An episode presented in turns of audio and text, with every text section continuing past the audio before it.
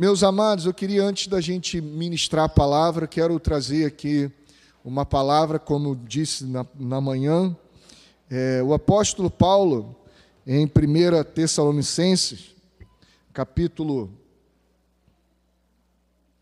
capítulo 2, ele diz assim: Nós, porém, irmãos, privados da companhia de vocês por breve tempo, em pessoa, mas não no coração. Esforçamo-nos ainda mais para vê-los pessoalmente, pela saudade que temos de vocês. Nós, porém, irmãos, privados da companhia de vocês por breve tempo, em pessoa, mas não no coração, esforçamo-nos ainda mais para vê-los pessoalmente, pela saudade que temos de vocês. A pandemia nos afastou, a pandemia nos segregou fisicamente, mas louvado seja o Senhor, porque a pandemia não pôde romper os laços de afetos, os laços de espírito, os laços de entendimento daqueles que ouvem e se sujeitam ao Senhor. Eu sei que por conta dela, nós ficamos separados mais de um ano aí praticamente. Mas louvamos ao Senhor que, graças a Deus, nós estamos aprendendo a conviver com ela. Nós estamos nos vacinando, estamos criando formas da gente conviver socialmente. Então, alguns irmãos é, já estão tocando a sua vida normalmente, já vão para os seus trabalhos, já frequentam shoppings, vão à praia, vão em outros lugares. E uma das características fundamentais, essenciais de ser igreja é a comunhão. É a comunhão. Aliás, a salvação, ela deságua na comunhão.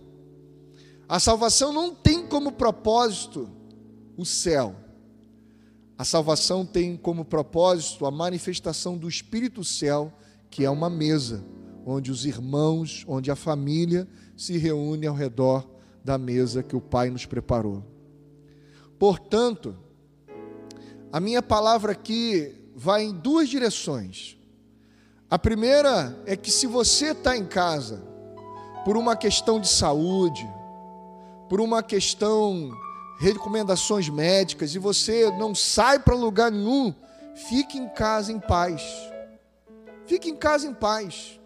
Se você está orientado pelos médicos a não não conviver, a não sair, fique em casa e fique em paz. Não deixe que nada o acuse. No entanto, eu queria alertar aqueles que já fazem várias outras coisas, mas que talvez já perderam a saudade dos irmãos já perderam a saudade dos irmãos. Eles já não sentem mais falta de comungar com os irmãos. Eles colocam até às vezes lá no YouTube o culto rolando, mas faz uma coisa, faz outra, o negócio está lá e eles podem estar se perdendo no processo. Quero dizer para você, meu irmão, que isso seria isso é uma característica de quem já não ama mais, ou aliás, já ama a si mesmo. Porque o apóstolo Paulo ele vai dizer: Olha só, irmãos, estou privado da companhia de vocês por breve tempo em pessoa. Ele estava privado não por uma escolha, não por uma decisão, mas por uma imposição das circunstâncias. Às vezes as circunstâncias nos impõem uma relação de toque, de proximidade, de convivência, como essa aqui do auditório. Às vezes nós somos impostos a isso, mas não no coração. Por quê? Porque essas pessoas, embora estejam privadas da comunhão fisicamente, elas estão empenhadas de participar remotamente. Elas estão no Zoom quarta-feira, Elas estão nos YouTube desse daí da vida, nos domingos pela manhã. Há um esforço pessoal. Mas esforço-me ainda mais pessoalmente para vê-los. Por qual motivo? Pela saudade que tenho de vocês. Quem ama tem o quê? Saudade. Se tu tá em casa, já indo para tudo que é lugar, e não sente falta dos seus irmãos, eu te convido, em nome de Jesus, a se arrepender. Porque a palavra de Deus, ela tem uma única função, com dois sentidos. Ela tem a função de consolar os atribulados, os abatidos, e atribular os conformados, os descansados. Eu vou repetir. A palavra de Deus tem uma dupla função no consolo: consolar os abatidos, os oprimidos, e atribular, perturbar os acomodados, os relaxados, os que abandonaram o caminho de fé. Então, a minha palavra é: se você está convicto por conta de orientações de médico, amém, descansa, fique em paz, mas se esforça para manter a comunhão por esse ambiente remoto aqui que a gente está se empenhando. Estamos investindo recursos, estamos investindo dinheiro, tudo para que ninguém fique desculpado. Mas, meu amado irmão, se os dias passam, o tempo passa, e você não sente mais falta dos seus irmãos, eu te convido a se atribular. Eu te convido a se arrepender. Eu te convido a perguntar, Senhor, eu me perdi do primeiro amor? Eu me perdi do primeiro amor? A gente está fazendo ceia todo último domingo do mês. Porque a ceia é a pedagogia mais profunda e tradutora da comunhão. Para quê? Para que a gente deixe anunciado para toda a igreja, para todo o povo de Deus, que a essência da salvação é a comunhão de, do Espírito. Então, meu amado, reflita. Há um empenho da sua parte em cear junto com a sua igreja, que é o símbolo pedagógico da ordenança que Cristo deixou para nós, máximo da tradução da vontade eterna de Deus, de reunir todos os seus filhos ao redor da mesa, junto com o Pai, e a gente se olhar como irmão. Amém? Amém. Abra sua Bíblia em nome de Cristo Jesus, em 2 Timóteo 2 Timóteo, capítulo 3. 2 Timóteo, capítulo 3.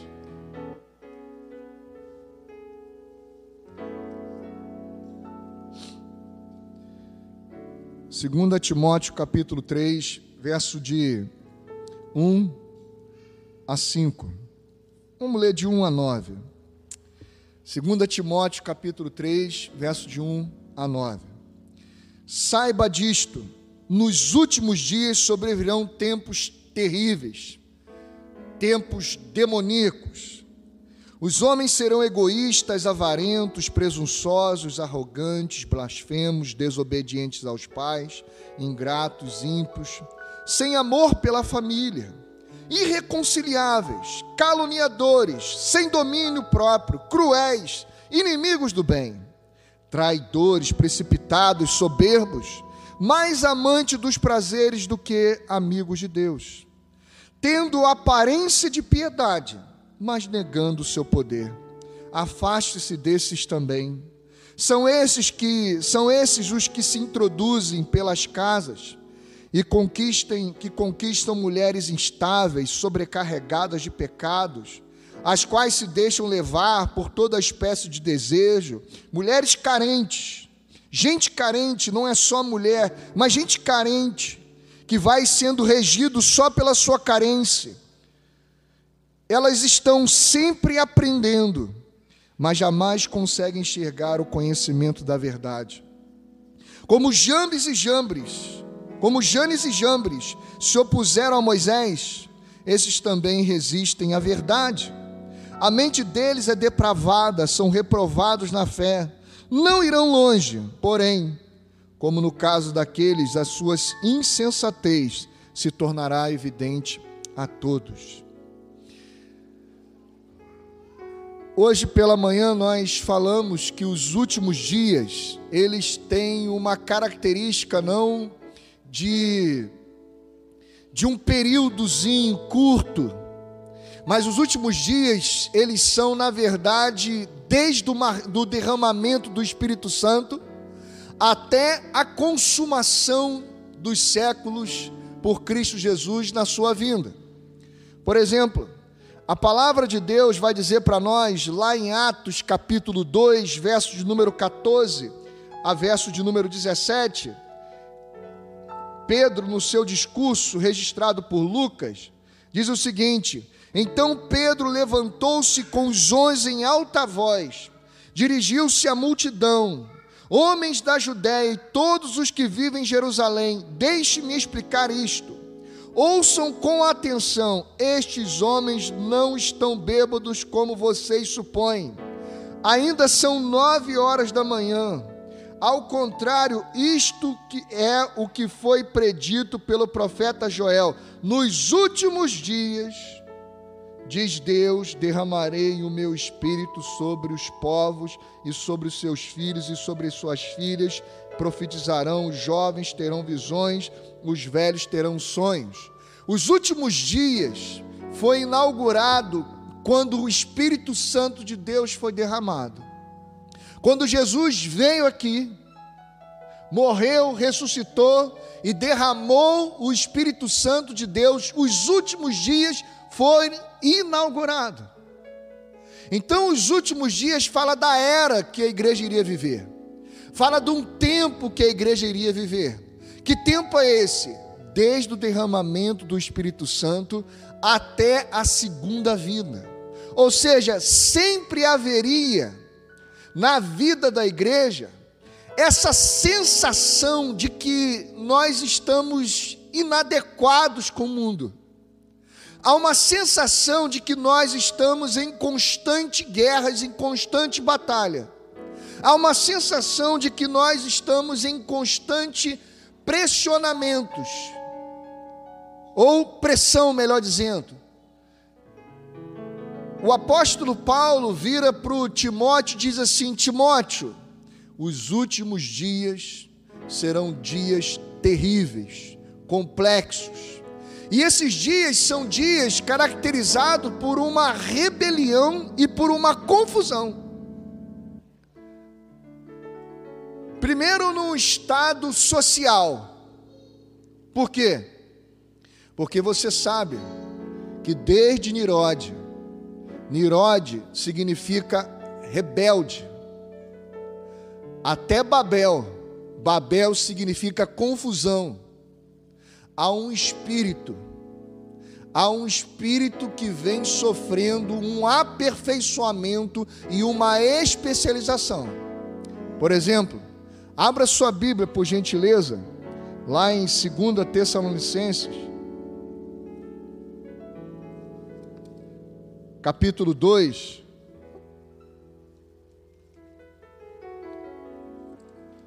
Segunda carta de Paulo, aos Tessalonicenses, capítulo 2, verso 2 e 3, e diz assim: Que não se deixem abalar nem alarmar tão facilmente, quer por, por profecia, quer por palavra, quer por carta supostamente vinda de nós, como se o dia do Senhor já tivesse chegado não deixem que ninguém os engane de modo algum. Antes daquele dia virá a apostasia. Antes do dia da vinda de Jesus virá a apostasia.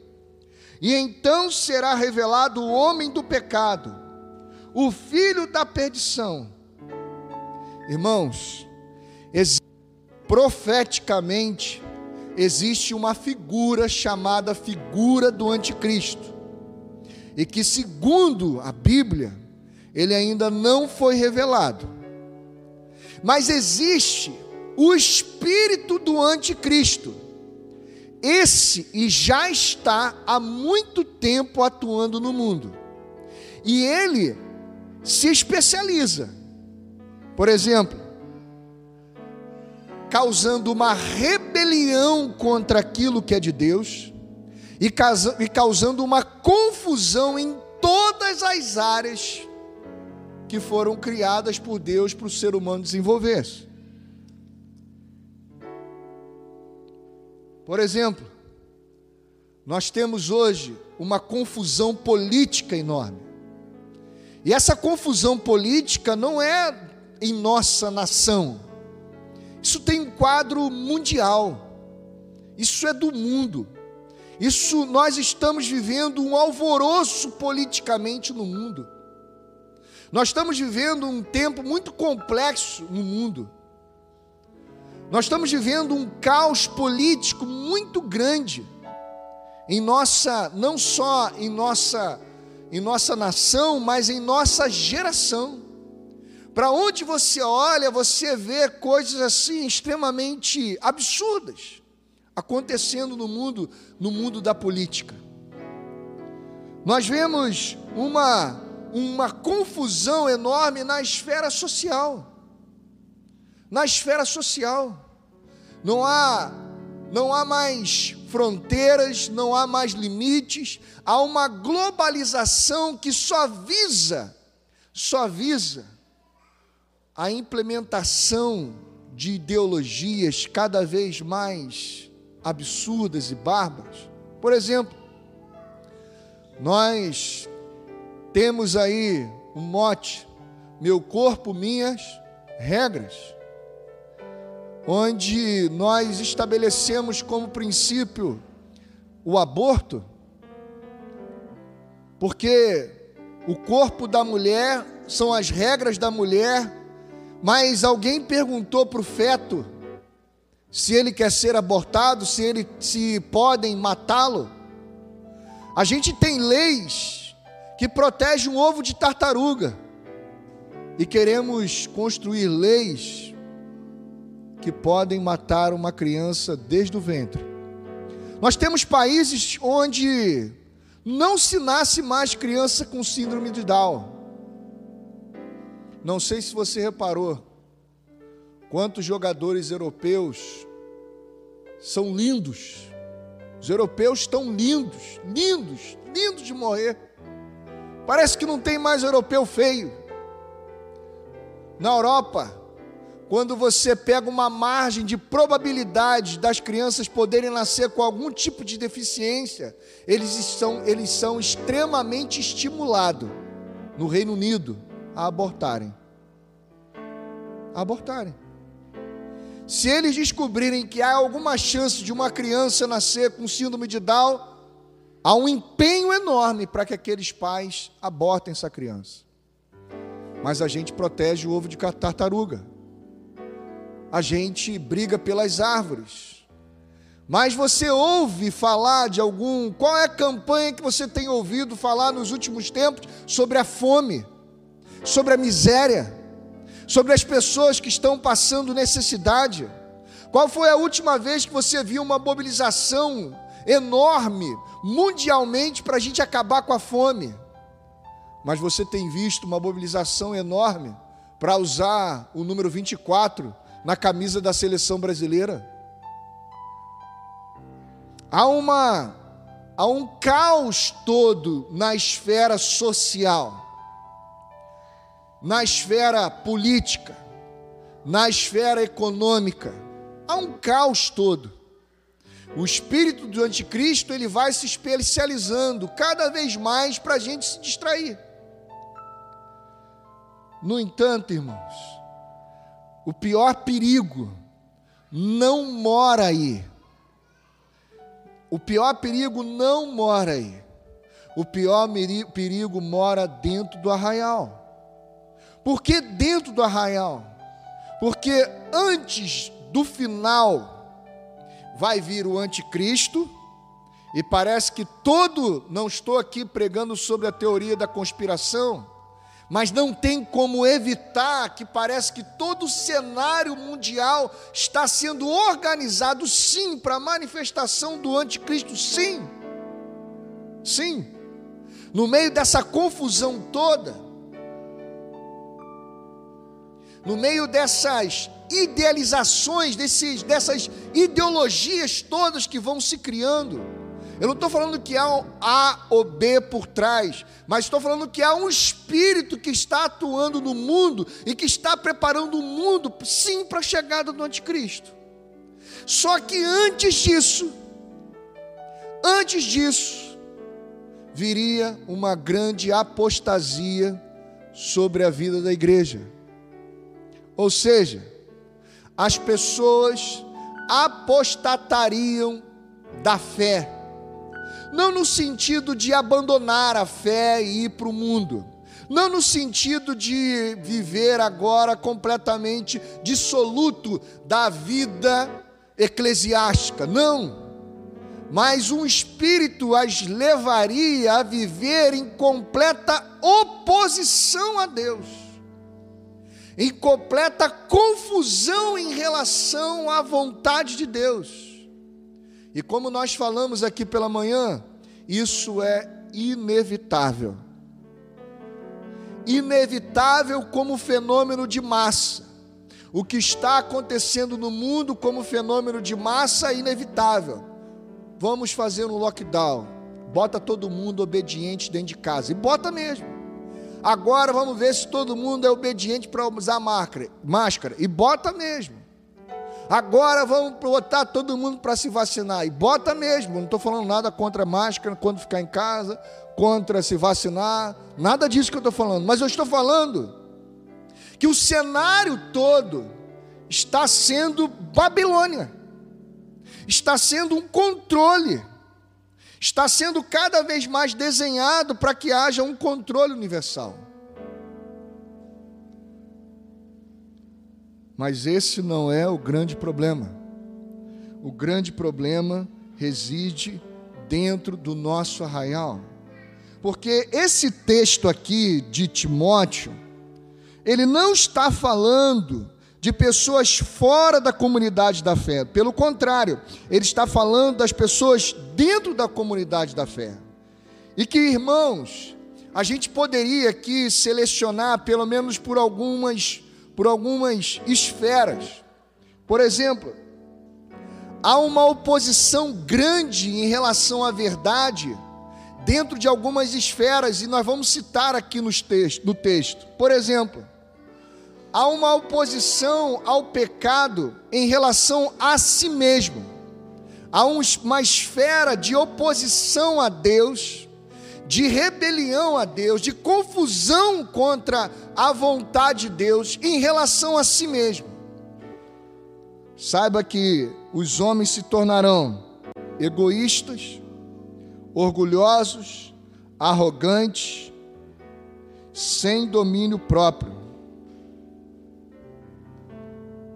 Esses são pecados em relação ao próprio ser humano. Os homens se tornarão egoístas, orgulhosos, arrogantes e sem domínio próprio. O texto vai dizer que esses homens vão se tornar amantes de si mesmos. O que é um amante de si mesmo? O amante de si mesmo é aquele que ama todo mundo que o serve o amante de si mesmo é aquele que ama todo mundo, que funciona segundo o seu ideal de vida, segundo o que planejou para a vida, segundo aquilo que idealizou para a vida. O amante de si mesmo, ele é completamente regido por um egoísmo. Ele não se deixa afetar, ele não interage, ele não cria uma rede de relacionamentos, irmão. Porque as relações de amor, elas são uma relação em rede.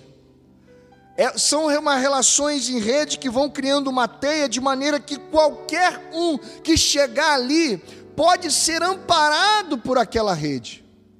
Mas quando nós temos uma comunidade regida por gente que é amante de si mesmo, as pessoas têm uma dificuldade enorme de serem absorvidas por essas relações. Por quê? Porque cada pessoa está ali pensando em extrair daquela comunidade o melhor para si. Ela não está numa relação de afeto. Ela não está numa uma rede de relacionamentos. Ela se relaciona com as pessoas que de alguma forma vão dar para ela alguma coisa que faça com que ela se sinta bem mas elas não criam rede de relacionamento de maneira que qualquer um que passe naquele meio é amparado. Por isso, quem são aqueles que apostataram da fé? São aqueles que vivem uma vida egoísta, são aqueles que vivem uma vida orgulhosa. Irmãos, em nome de Jesus, Creia no que eu vou te falar, porque isso é palavra de Deus. O Evangelho não veio para transformar a gente em pessoas boazinhas. Não. O Evangelho não veio para transformar a gente em gente joinha, gente legalzinha. Não, irmãos. Aquilo que os pensadores do passado falaram é caô. Ah, o homem é essencialmente bom, é o meio que corrompe. Não, o homem é mau, ele corrompe tudo que ele coloca a mão. O homem é mau. Quando a Bíblia diz que não há um justo sequer, não há ninguém que entenda, não há ninguém que busque a Deus, creia no que a Bíblia está dizendo e abaixa a sua bola e dobre os seus joelhos e busque a presença de Deus. Quando a Bíblia diz que não há ninguém bom, não há ninguém justo, creia no que a Bíblia está dizendo em nome de Cristo Jesus e dobre os seus joelhos e peça misericórdia ao Pai. Se sujeite à palavra, não seja orgulhoso, não pense que você se basta, não pense que você dá conta de viver aquilo que Deus falou para nós, irmãos. Em nome de Jesus, não se iluda, como o apóstolo Pedro se iludiu antes de receber o Espírito Santo de Deus. Senhor, todos podem te abandonar, todos podem te deixar, mas eu, Senhor, eu jamais te deixarei. Eu estou pronto para morrer contigo. Tá não, Pedro. Tá não, você vai me deixar, você vai me vai comigo? Você não vai não. Pedro, esta mesma noite você me negará. Antes que o galo cante três vezes, você me negará. Você me negará que me conhece três vezes. Meu amado irmão, o apóstolo Pedro foi um homem de Deus, mas durante um tempo ficou iludido a respeito de si. E há muita gente que anda orgulhosamente iludida a respeito de si e acha que se basta. Ela não dobra os joelhos dela diante do Pai, dizendo: Senhor, tu me sondas, tu me conheces, vê se há em mim algum caminho mau e me guia pelo caminho eterno, porque eu nem eu mesmo me conheço. O Senhor me diz que eu não sou bom, e eu creio, Senhor, e eu creio na Sua palavra, por isso eu estou aqui de joelhos diante de Ti. Gente arrogante não consegue orar. Gente arrogante não consegue parar e ler a Bíblia. Gente arrogante tem uma dificuldade enorme de se sujeitar a uma orientação pastoral porque acha que se basta acha que se basta. Isso é apostasia, meu amado irmão.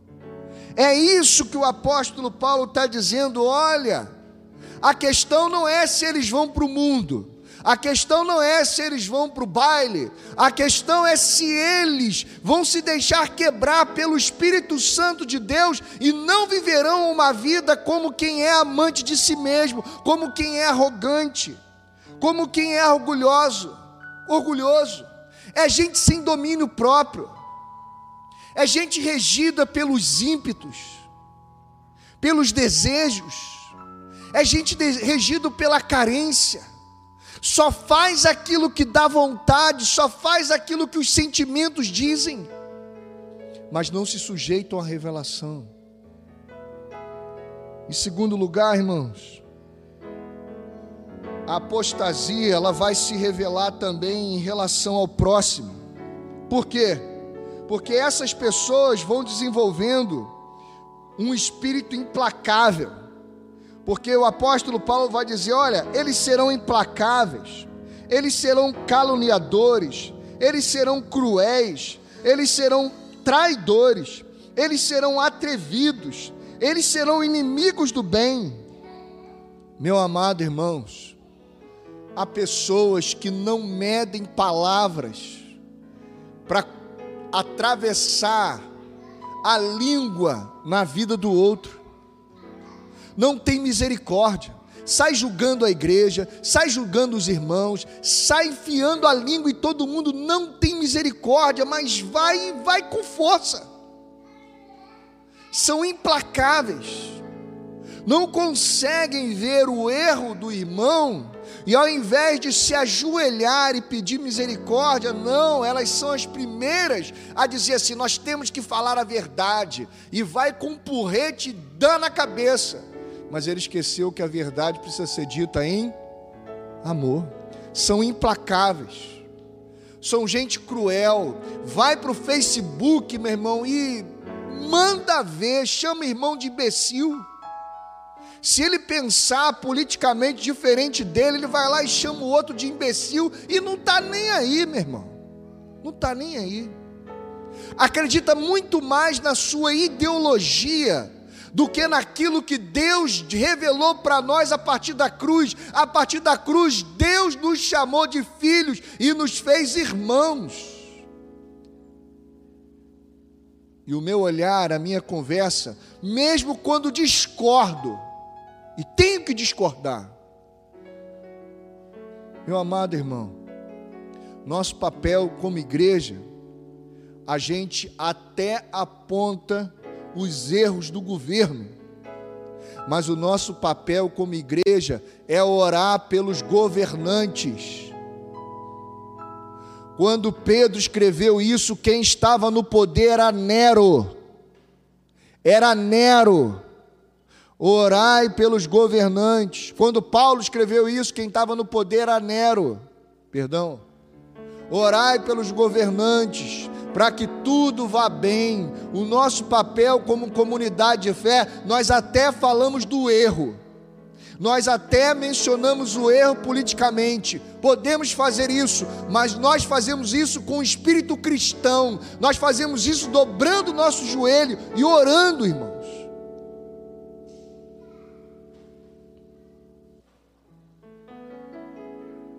Gente traidora, irmãos, gente traidora.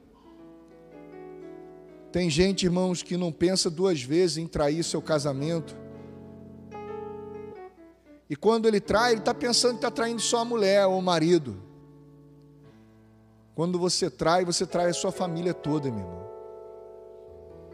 O mundo gospel, vai para a internet. Você vai ver um montão de cantor gospel, um montão de pastor gospel, um montão de gente com milhões e milhões de seguidores trocando para lá, trocando para cá, trocando para lá, trocando para cá. Só que nas esferas também ocultas, nós também temos gente que pula cerca. E pensa que quando ele está traindo, está traindo só a mulher dele ou o marido dela. Não, meu irmão, você está traindo seus filhos. Você também está traindo seus filhos. Você está traindo a sua comunidade de fé. Você está traindo a sua família, está traindo o seu povo, aqueles que te chamam de irmão. em nome do seu prazer. Gente que diz assim: Olha, nós estamos juntos, hein, pastor? Pode deixar, meu irmão, Filipão, estamos junto com você. Na primeira oportunidade que tem, vira as costas e vai embora. Isso é apostasia. Não é que ele vai embora para o baile funk. Ele vai embora tocar a vida dele, tem as coisas dele, tem coisa mais importante para fazer, gente. Não posso me envolver com isso. A outra esfera, irmãos, é em relação a Deus. A outra esfera de manifestação de apostasia é em relação a Deus.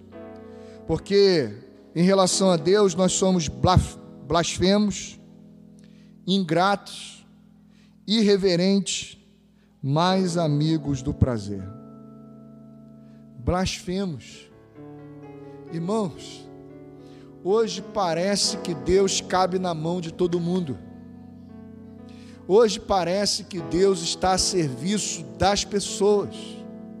Hoje parece que Deus a salvou para ele cumprir o projeto de vida da pessoa e não a pessoa se alinhar ao projeto de vida do Pai eterno.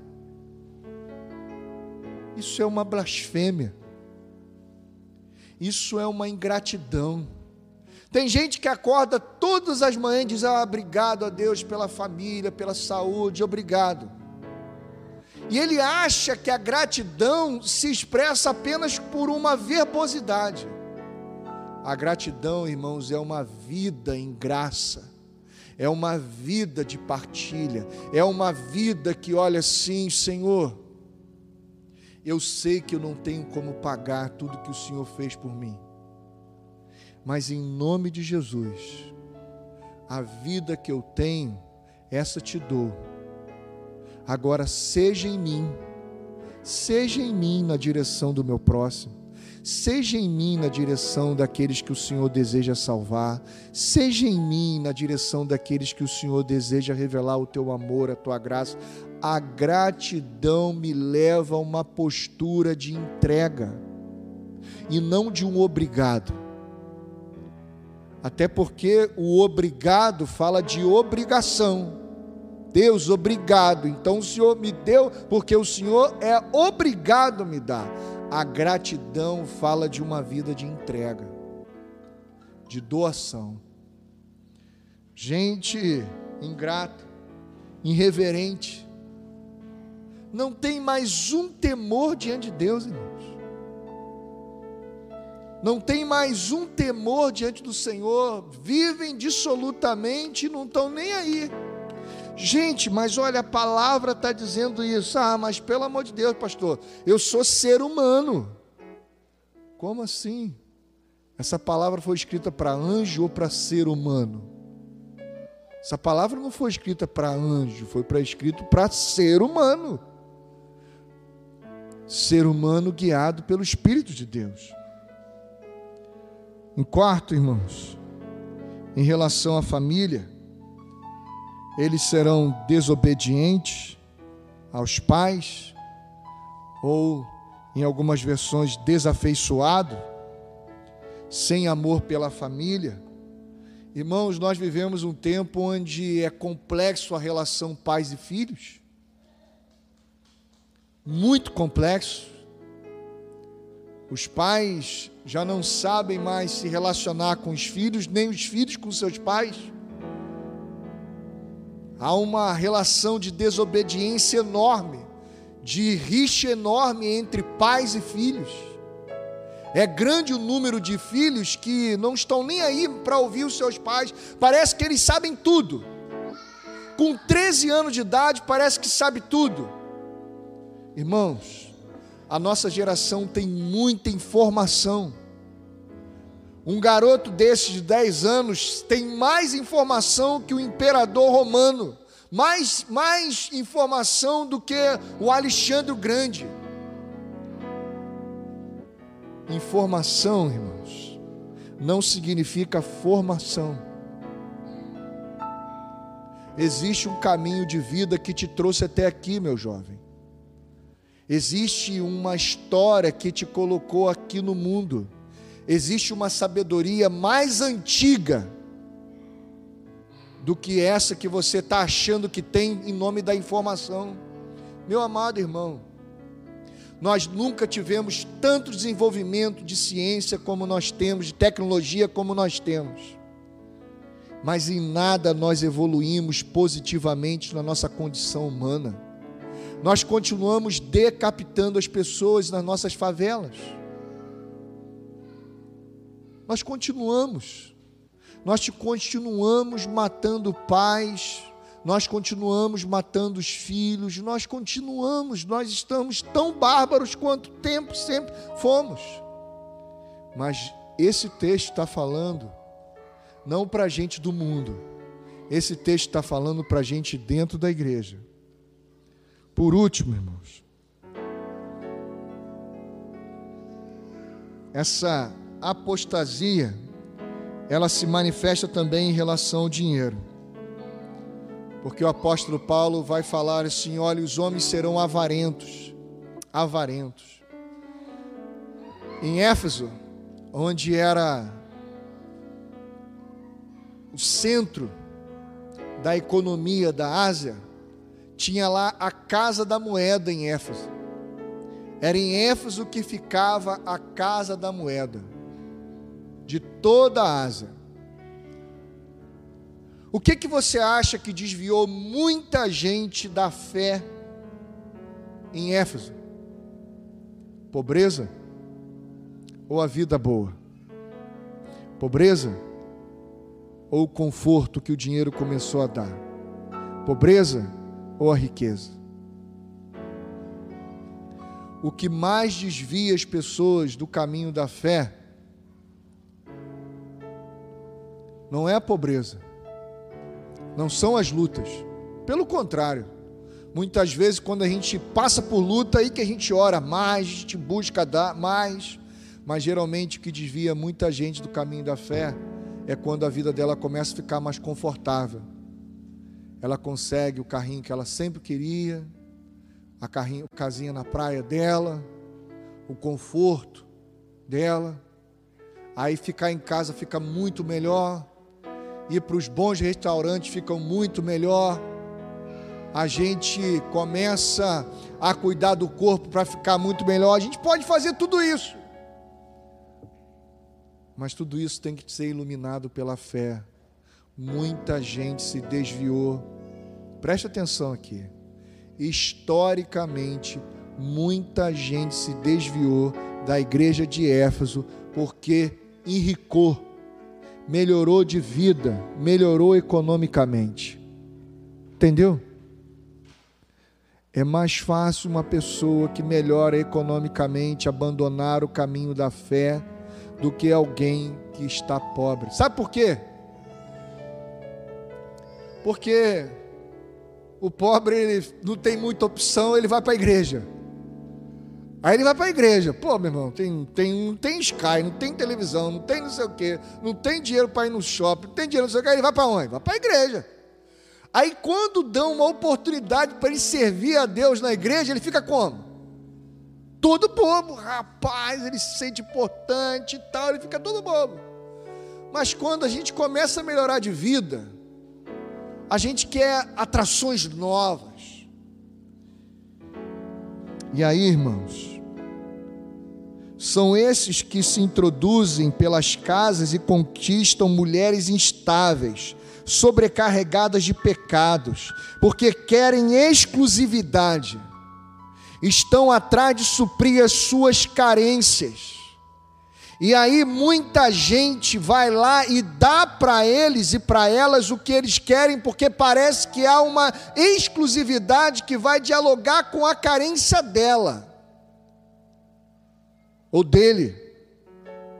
Ah, o fulano de tal veio aqui em casa, fez uma oração, aí foi lindo, pastor, aconteceu isso, aconteceu aquilo, que não sei o que, não sei o que lá.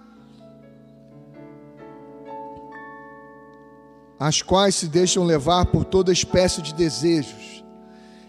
Há um tradutor que vai dizer que essas espécies de, dever, de desejo, sabe o que significa? As quais se deixa levar por toda espécie de novidade. Entende?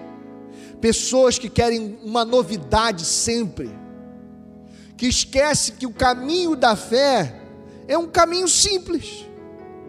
Mas é por ser tão simples, tão simples, que muita gente se perde dele. Aí quer novidade.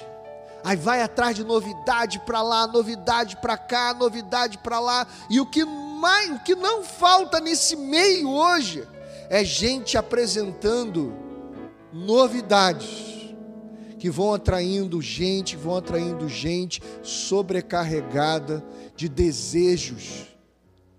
Você está entendendo? Você está entendendo? Parece que o apóstolo Paulo sentou lá no, no Cristo Redentor, olhou para o estado do Rio de Janeiro e começou a escrever isso daqui para nós. Porque essa é a nossa realidade hoje. As pessoas querem novidade. Se não tiver uma performance, olha as figuras dos pregadores hoje, irmãos. Performáticos. Eles até falam coisas que estão na Bíblia. Até falam coisas que são realidades mas não pelo Espírito Santo de Deus. Por quê? Porque o texto continua dizendo: eles estão, elas estão sempre aprendendo, mas jamais conseguem chegar ao conhecimento da verdade.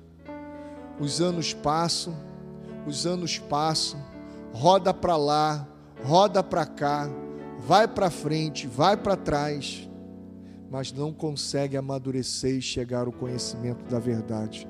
São facilmente levadas por qualquer pessoa que dialogue com as carências dela. É gente que vai ficar velho na comunidade da fé, mas não vai conseguir gerar filhos espirituais porque são infantilizados regido pelos seus desejos e serão muitas vezes enganadas por gente que vai se aproveitar. Mas ela também vai se aproveitar daquilo, porque é isso que ela quer. A mente dessa gente é depravada, mas não irão muito longe. Como no caso daqueles, a sua insensatez se tornará evidente a todos. E de vez em quando a gente olha isso.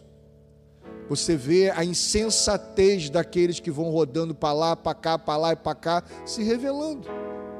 Gente que vai assim, ah, igreja batista, igreja meio fria, não tem isso, não tem fogo. O fogo da igreja batista é no coração, não em outro lugar. Amém, igreja? Amém, igreja? Aleluia! Nós temos fogo no coração é no coração. Amém. Você entendeu, né? Mas você, você tem seguido de perto o meu ensino, a minha conduta, o meu propósito, a minha fé, a minha paciência, o meu amor, a minha perseverança as perseguições e os sofrimentos que enfrentei, coisas que me aconteceram em Antioquia, em Icone, Listra, quanta perseguição suportei, mas de todas essas coisas o Senhor me livrou. De fato, todos que desejam viver piedosamente em Cristo Jesus serão perseguidos. Mas quanto a você, meu irmão, quanto a você, meu irmão, Quanto a você, meu irmão, você, em nome de Jesus, não deixe a apostasia tomar conta do seu coração.